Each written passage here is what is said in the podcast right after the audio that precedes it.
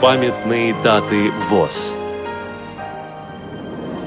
17 ноября. 90 лет со дня рождения Михаила Никитовича Богачука, участника Великой Отечественной войны, бывшего директора Чапаевского учебно-производственного предприятия ВОЗ.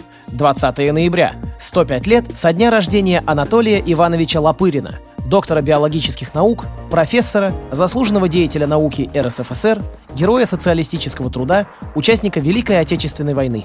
Программа подготовлена при содействии Российской государственной библиотеки для слепых.